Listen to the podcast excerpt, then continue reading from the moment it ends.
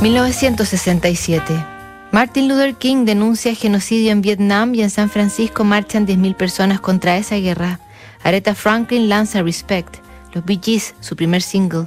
Nacen Kurt Cobain y Carla Bruni y el colosal escritor chileno José Donoso le envió una carta a otro gran escritor latinoamericano, futuro premio Nobel de Literatura Mario Vargas Llosa, una carta desde Iowa que dice, Iowa City, 3 de marzo de 1967, Querido Mario, no sabes cuánto te agradezco tu carta y el gusto que me dio recibirla.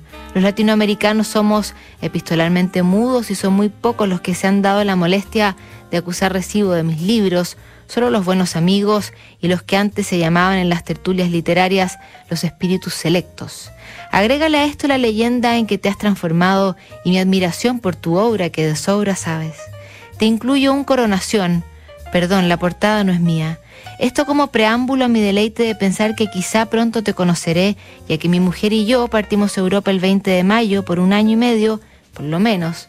Como es boliviana, creo que tu mujer también, la mía dice que te pregunte de qué urquidis es, porque los urquidis son muy amigos de mi familia, y la tengo encerrada en medio de las tundras del medio este, Añora y sueña con costa, con mar, y hace años que me viene acusando de que le estoy quitando costa como si yo tuviera la culpa de la guerra del 79.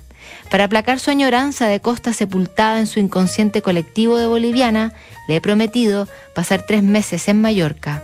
Después, porque parece que la vida allí es más barata, nos iremos a España, cerca de una ciudad grande, pero en el campo. Viajaremos constantemente, me imagino, y no dudo de que iremos a Londres, donde esperamos verte.